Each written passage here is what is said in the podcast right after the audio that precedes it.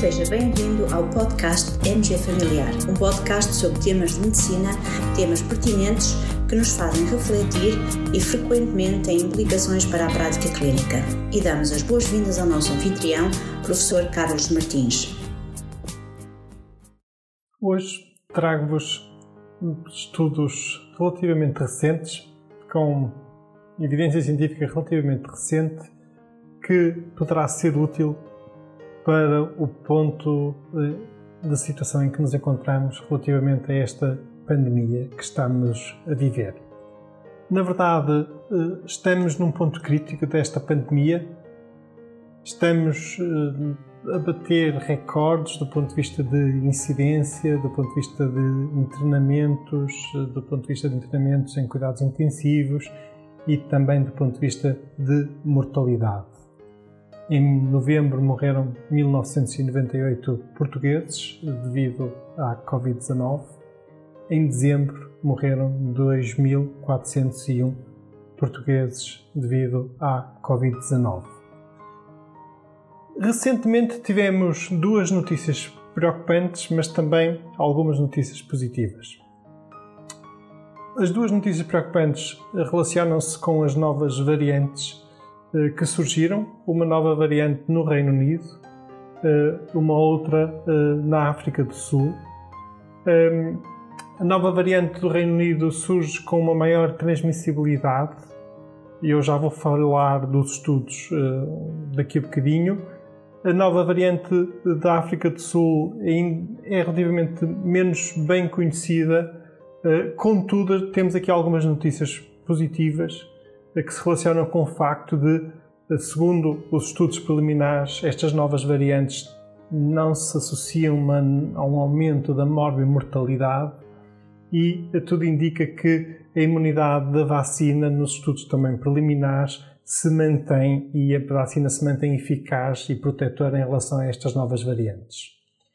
Em relação à variante eh, que surgiu no Reino Unido, nós aqui já dispomos de alguma informação e eu partilho três estudos que avaliaram, hum, digamos, estas características desta nova, desta nova variante. E no fundo estes estudos permitiram chegar à seguinte conclusão. Uh, realmente uh, esta nova variante do vírus não parece provocar doença mais grave, nem mais internamentos, nem uh, uma maior mortalidade. Contudo, a transmissibilidade é maior. No fundo, o RT eh, aumenta em cerca de meio ponto. O que é que isto quer dizer? Quer dizer que, por exemplo, se estivermos numa situação eh, com RT igual a 1, eh, perante esta nova variante, esse RT passa para 1,5. No fundo, se nós estivéssemos com o RT 1, significa que na comunidade 10 pessoas infectam outras 10, com o ERT de 1,5 significa, ou seja, a nova variante, significa que eh, 10 pessoas passam a infectar 15. E o problema é quando escalamos dimensão. Isto significa que com RT de 1, 1000 pessoas infectam 1000, outras 1000 pessoas, enquanto que com a nova variante do vírus SARS-CoV-2, a tal variante que surgiu no Reino Unido, 1000 infectam 1500. E daí o, a subida exponencial muito considerável que se verificou uh, nos dois países europeus onde esta variante uh, se manifestou de forma, digamos, mais célere. Uh, e isso ocorreu no Reino Unido e na Dinamarca. É verdade que também se detectou primeiro, digamos, nestes dois países, porque estes dois países, se calhar, são os países europeus que mais sequenciação de, do vírus fazem. Uh, e realmente nos seus laboratórios, e realmente foram detectadas hum, com alguma coincidência temporal uh, estas novas variantes nestes dois países, na Dinamarca e no Reino Unido, e uh, os gráficos de incidência de, de infecções de, de novos casos realmente mostram que a dada altura, nestes dois países, esta nova variante teve um impacto muito significativo, com subida exponencial de novos casos. Ora, hum, deste de um daqueles três estudos que eu aqui mostrei, um estudo de, de simulação, chegou também a esta conclusão.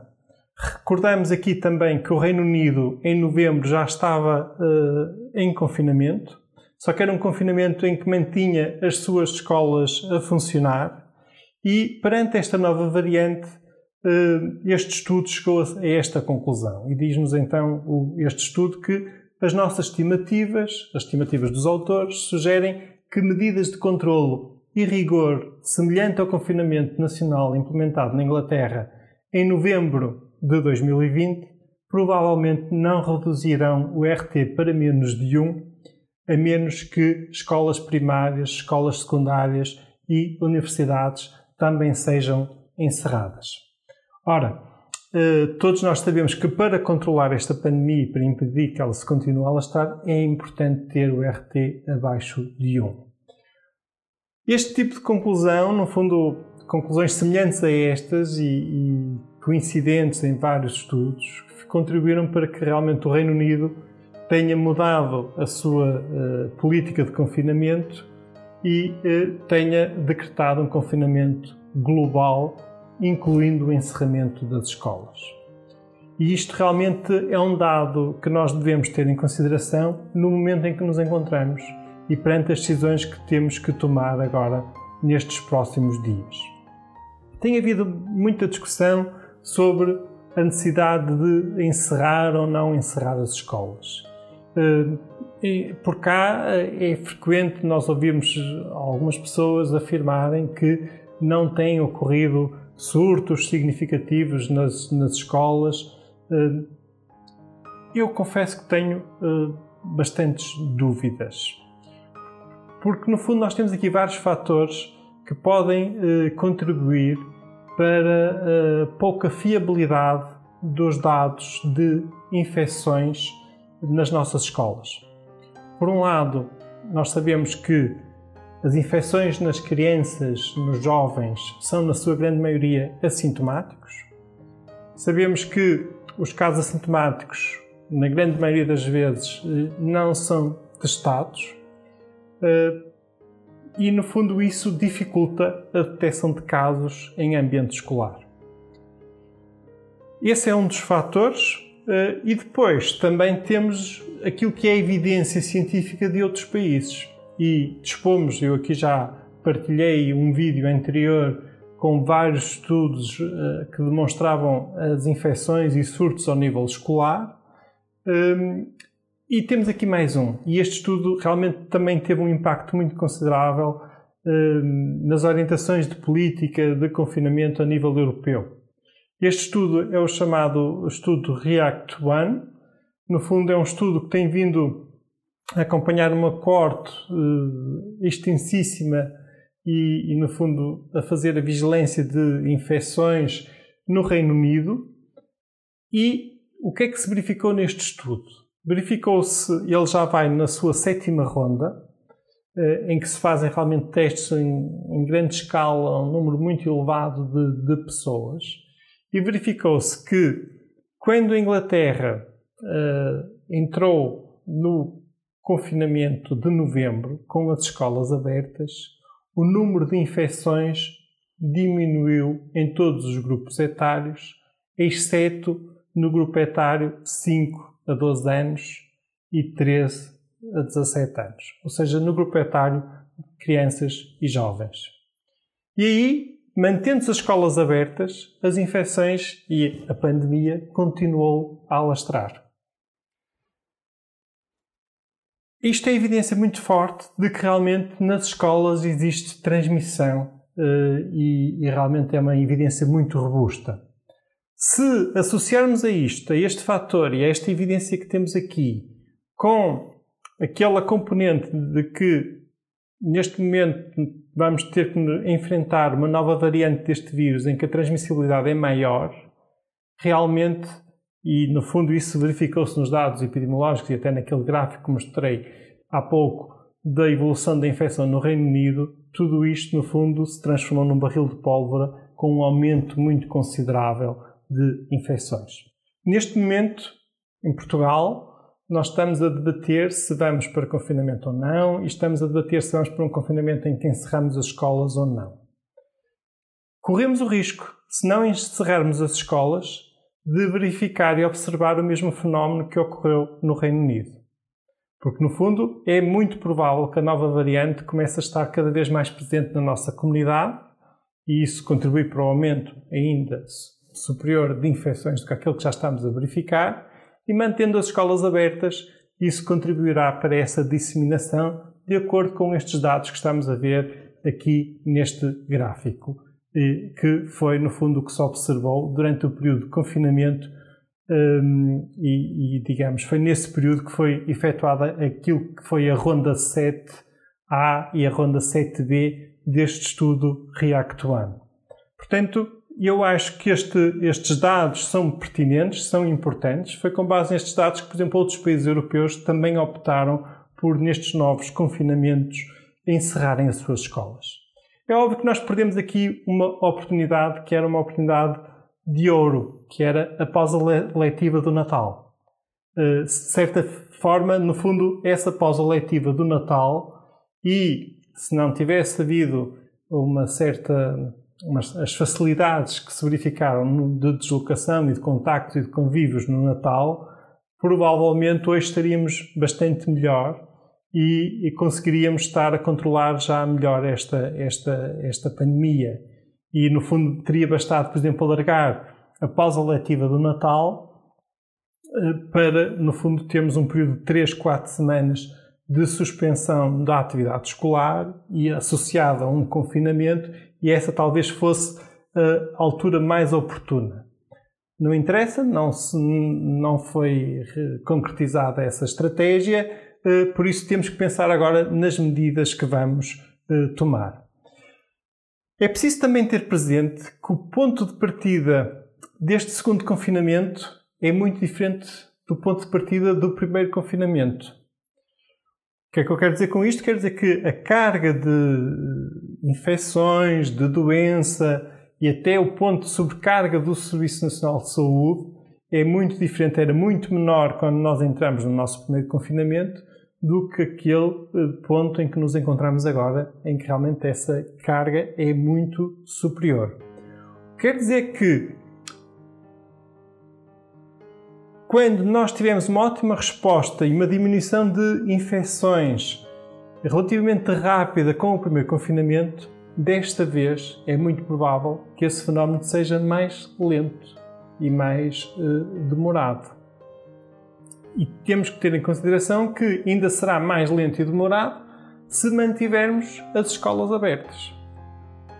Portanto, há aqui várias variáveis que devem ser ponderadas e, no fundo, eu compreendo perfeitamente que há aqui uma componente económica, que, que ou seja, o, o, confinamento não é inocente, não é desprovido também de uma certa forma de, de dano para a sociedade e, e, do ponto de vista económico e social é realmente uh, uma medida extrema, mas na verdade nós, enquanto nação, enquanto povo, temos que pensar se preferimos tentar salvar mais vidas, mesmo que isso signifique sacrificar a economia do país, ou então preferimos preservar a economia e mesmo que isso signifique perder mais vidas. Fundo, temos aqui dois pratos da balança para ponderar, para, para refletir. Mas mesmo do ponto de vista económico, há aqui uma variável que interessa ponderar. Com a lentidão que está prevista para o processo de vacinação, eh, temos que pensar como será o próximo verão.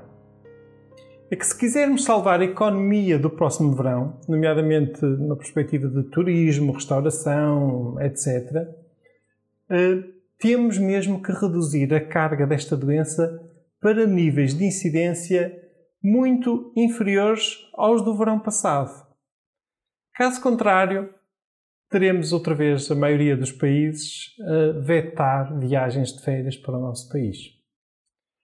Ora, para se atingir essa meta, esse objetivo no verão, para conseguirmos ter uma carga o mais baixo possível de, de, de novas de incidências, de infecções, é necessário tomar desde já medidas que reduzam acentuadamente as cadeias de transmissão e os contactos de risco em sociedade. E quanto mais tempo demorarmos, mais colocamos em risco esse objetivo de salvar a economia do próximo verão. Portanto, no fundo, às vezes, na, com a ânsia ou com a vontade de tentar preservar a economia e com isso adiando as medidas e adiando confinamentos, etc., eh, nós podemos, no fundo, antes, por contrário, estar a trazer mais dano económico e, com isso, por exemplo, prejudicar o próximo verão. O caminho mais rápido para reduzir infecções e mortalidade seria, sem dúvida, o confinamento com o encerramento das escolas. É verdade, tem impacto, tem sacrifício, implica sacrifício, hum, implica realmente alguns constrangimentos do ponto de vista da economia, social, sem dúvida, mas para travarmos infecções e mortalidade é o caminho mais rápido. Contudo, se se optar pela opção de se manter as escolas abertas, então era fundamental que isso se concretizasse com medidas especiais e diferentes das implementadas até aqui.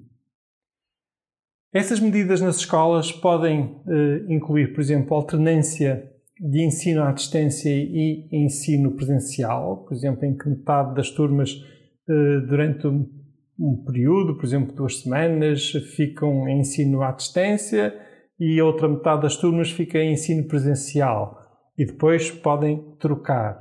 Um, o uso de máscaras na educação física é fundamental e também implementar cuidados especiais nos refeitórios escolares Eventualmente, uh, o, o, uso de testes, uh, por exemplo, os testes rápidos, testes de antigênio, para rastreios sistemáticos na comunidade escolar, poderá também ser uma estratégia.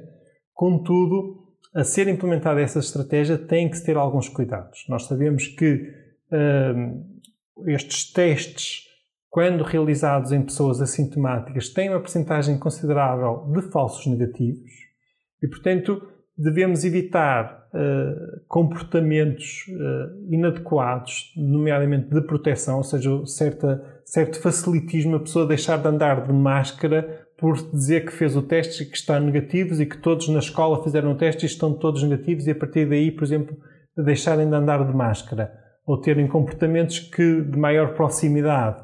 Uh, tem que se ter muito cuidado porque isso pode ser contraproducente devido aos falsos negativos e até pode contribuir para alastrar infecções. Mas realmente poderá ser também uma, uma medida a contemplar uh, ao nível das escolas se se optar por manter as escolas abertas durante o período de confinamento. Trago-vos ainda este estudo. Este estudo é muito interessante. No fundo, é um estudo uh, em que foram implementadas por, por métodos de simulação eh, tentou-se avaliar quais, qual a forma mais eficaz de mitigar as infecções e os contágios nas escolas. E foram avaliadas três estra estratégias uh, de divisão das turmas, para tornar as turmas mais pequenas, no fundo para diminuir a densidade da, da população escolar e com isso diminuir os contágios. Numa estratégia, dividiram-se as turmas aleatoriamente. Noutra, dividiram-se as turmas por géneros, por exemplo, rapazes, raparigas.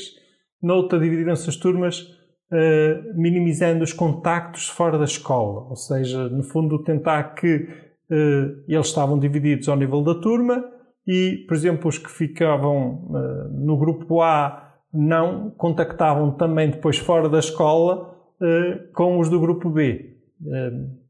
E eu, a última estratégia era eh, as turmas foram divididas tendo em consideração as redes, os grupos de amigos e com isso também tentar minimizar os contactos da, da, da escola entre os dois grupos da turma.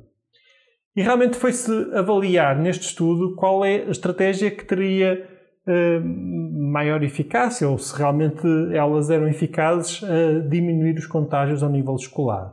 E de acordo com este estudo de simulação, chegou-se à conclusão que as quatro estratégias tinham realmente um efeito positivo e as, as quatro estratégias de divisão das turmas em dois grupos, em que depois os dois grupos tinham ensino alternado.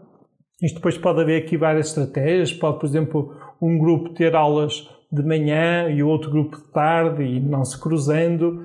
Eh, ou então, por exemplo, durante duas semanas, um grupo ter, ter aulas presenciais e essas duas semanas o outro grupo tem aulas uh, uh, por ensino à distância e depois trocam uh, e assim os dois grupos nunca se contactam.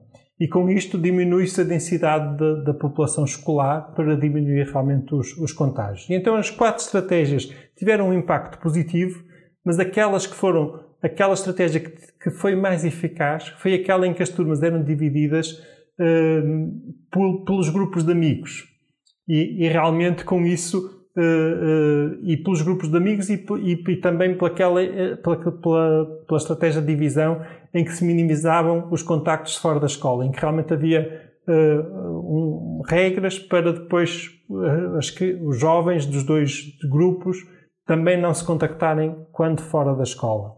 E, e essas duas estratégias foram as mais eficazes a diminuir os contágios. Portanto, isto é mais algumas dicas. É possível nós optimizarmos uh, o funcionamento ao nível escolar. Uh, e, e, e há outra coisa importante, que é, mesmo que se adopte por um confinamento com o encerramento das escolas, é muito importante que na reabertura das escolas se implementem algumas destas medidas uh, especiais. Caso contrário, teremos o mesmo problema que tivemos em setembro, no início do ano letivo, e os contágios começarão a aumentar muito rapidamente, ainda para mais se esta nova variante se tornar cada vez mais prevalente também na nossa comunidade. No fundo, nós precisamos de uma estratégia de longo prazo e aqui é, é mesmo fundamental. É preciso compreender e evitar os erros que se cometeram, por exemplo, no primeiro confinamento, que foi achar que reduzimos e com essa redução já está tudo resolvido e podemos voltar e sair todos para a rua e, e a dada altura no verão parecia que o problema estava uh, resolvido de vez. Não, esse erro uh, não pode ser cometido novamente e realmente não, temos que abandonar aquela ideia de vamos adotando uma estratégia e medidas conforme a evolução, para ter aqui uma estratégia global. Eh, e essa estratégia global, isto está bem definido, implica realmente aqui uh, manter muito, muita atenção nestes quatro passos. Impedir a entrada de novas infecções, os controlos nas fronteiras, nos aeroportos é muito importante e será ainda mais importante quando as infecções estiverem a diminuir na nossa comunidade ou seja, na fase que há de voltar a, a, surgir, quando isto estiver melhor controlado, aí será novamente muito importante o, é, o impedimento da entrada de novas infecções. A minimização dos contactos, e aí é muito importante realmente medidas como o confinamento, eh, mas temos depois também muito cuidado a forma de vigiar, por exemplo, as empresas que não podem funcionar em teletrabalho, haver um, um controle rigoroso Uh, do ponto de vista de, da forma como, mantendo-se os contactos, já estamos agora no passo 3, uh, eh, minimizar o risco de infecção, o uso correto das, das medidas, do, do distanciamento físico, das máscaras, tudo isso é, é, da desinfecção, tudo isso é fundamental. E depois, realmente, uh, continuar a apostar e optimizar os nossos sistemas de identificação, rastreio de contactos, isolamento, isso é, é, fundamental. Por exemplo, uma das medidas que poderia ajudar, nós até aqui temos tido isolamentos com as pessoas em suas casas, integradas nas suas famílias. Um, em certas circunstâncias isso pode ser complicado e pode, no fundo, até ser fonte de infecção para outros membros da família e também deveríamos pensar em estratégias para permitir o isolamento das pessoas muitas vezes fora do seu agregado familiar. São tudo estratégias que devem ser ponderadas, pensadas e mantidas e renovadas. Outro aspecto fundamental é realmente depois nós implementarmos uh, a vacinação de forma eficaz e eficiente. Eu acredito que sim, que isso vai ser possível e isso pode implicar, inclusivamente, um, um, quando nós tivermos doses suficientemente disponíveis eh, para, para vacinar todas as pessoas e para fazer rapidamente, eh, realmente um esforço muito grande até para se vacinar fora de horas de, de expediente normal, eh, mas eu, eu acredito que sim, que isso será possível e realmente para podermos sair desta situação de pandemia em que nos encontramos. É possível fazer mais e melhor, é possível salvar mais vidas, vamos ter união, vamos ter força, coragem, mas havemos de conseguir. Fiquem bem, continuem bem. E terminamos assim esta edição do podcast MG Familiar. Muito obrigada por nos ouvir. Se desejar completar a sua leitura, muitos dos conteúdos abordados neste podcast estão disponíveis em www.mgfamiliar.net. Até à próxima!